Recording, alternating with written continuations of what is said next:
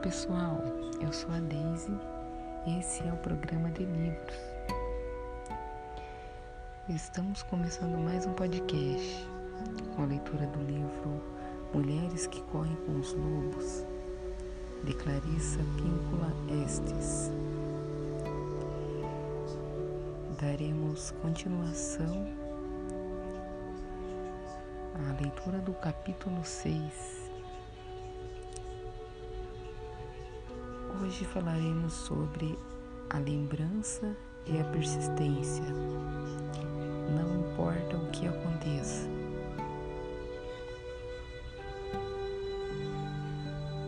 Todas nós temos um anseio que sentimos pela nossa própria turma,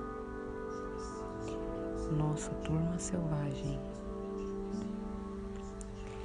Vocês devem se lembrar de que o patinho fugiu depois de ser impiedosamente torturado.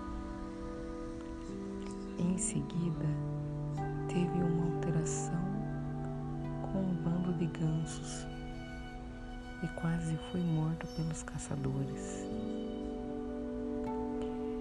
Foi expulso de um quintal e da casa de um lavrador. E finalmente, exausto, caiu tremendo às margens do lago. Não há mulher que não conheça essa sensação. E, no entanto, é exatamente esse anseio que nos leva a insistir, a continuar, a prosseguir com esperança. É essa a promessa da psique selvagem para todos nós. É mesmo que tenhamos apenas ouvido falar de um maravilhoso mundo selvagem ao qual um dia pertencemos uh, apenas vislumbrando esse mundo ou sonhando com ele. Mesmo que até agora nós ainda não o tenhamos tocado, ou apenas o tenhamos tocado momentaneamente, mesmo que nós não nos identifiquemos como parte dele, a recordação desse mundo é um farol que nos guia para o lugar, lugar ao qual pertencemos pelo resto de nossas vidas. No patinho feio, um sábio anseio surge quando ele vê os cisnes alçando voo pelos céus. E a partir desse único acontecimento, sua lembrança daquela visão lhe, lhe dá sustento. Trabalhei com uma mulher que estava muito perto do seu limite e pensava em suicídio. Uma aranha que tecia uma teia na sua varanda chamou sua atenção não saberemos nunca exatamente o que na atividade do pequeno inseto foi capaz de quebrar o gelo que circundava sua alma.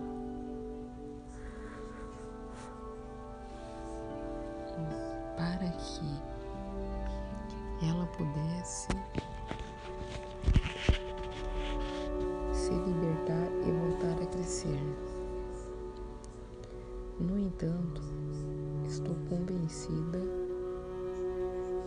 como psicanalista quanto como cantadora,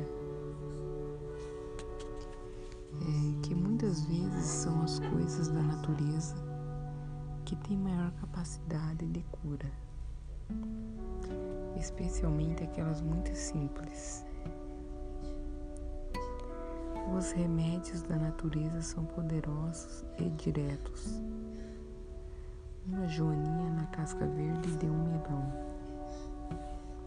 Um tordo com um pedaço de barbante, uma planta do mato em flor, uma estrela cadente, até mesmo um arco-íris num caco de vidro na rua.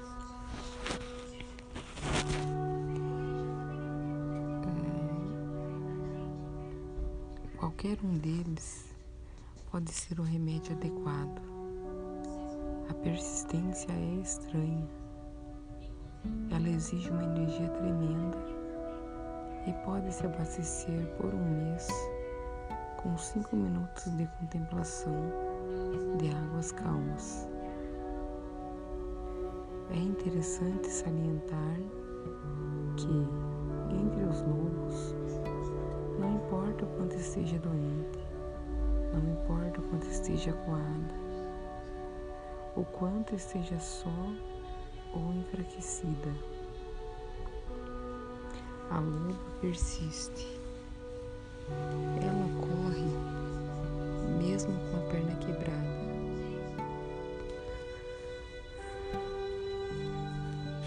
ela se aproxima dos outros a pró a cura da proteção matilha. Ela se esforça ao máximo para superar na espera, na astúcia, na velocidade ou na duração da vida aquilo que a esteja atormentando ela dedicará todas as suas forças a respirar bem. Ela se arrastará, se necessário, igual ao patinho, de um lugar para o outro, até encontrar o lugar certo. Um lugar benéfico em que possa se recuperar. A principal característica da natureza selvagem é a persistência, a perseverança. Isso não é algo que se faz, é algo que se é. Em termos naturais e inatos, quando não temos condições de vicejar, seguimos adiante até podemos voltar a vicejar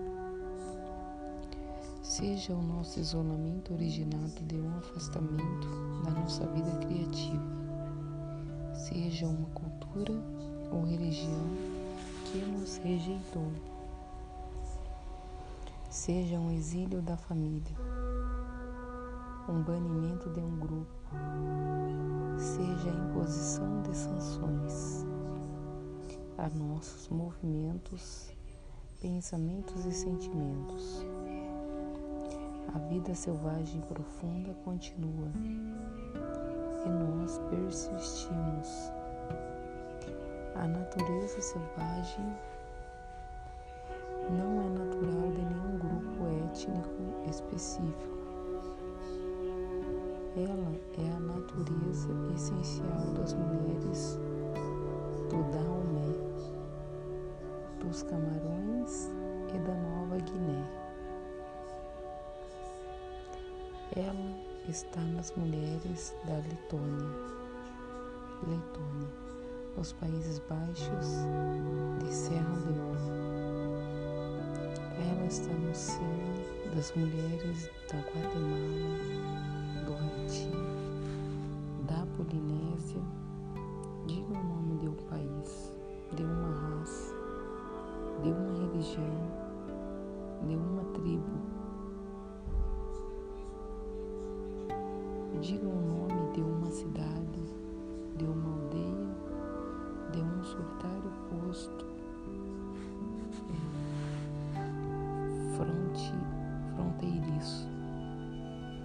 Todas as mulheres têm isso em comum. A mulher selvagem, a alma selvagem. Todas elas continuam a tatear em busca do selvagem e a segui-lo. Por isso, se precisarem, as mulheres pintarão os céus azuis nas paredes da prisão. Se a meada se queimou, elas vieram mais. Se a colheita estiver destruída, elas farão outra semeadura imediatamente.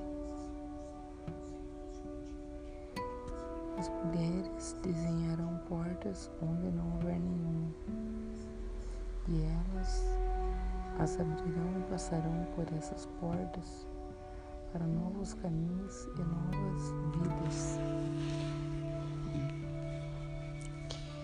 Como a natureza selvagem persiste e triunfa, as mulheres persistem e triunfam. O patinho é levado a arriscar a vida por um fio.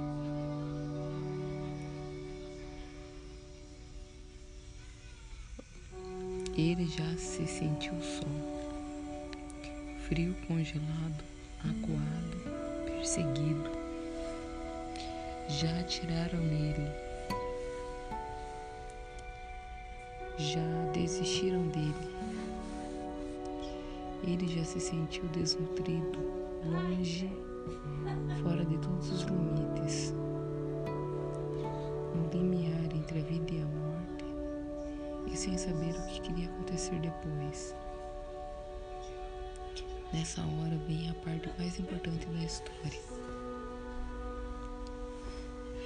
Chega a primeira, a primavera, começa a vida nova uma reviravolta, uma nova oportunidade de tentar. O mais importante é esperar, aguentar esperando pela nossa vida criativa, pela nossa solidão, pelo nosso tempo de ser e de fazer, pela nossa própria vida. Esperemos, pois a promessa da natureza selvagem é a seguinte: depois do inverno sempre vem a primavera.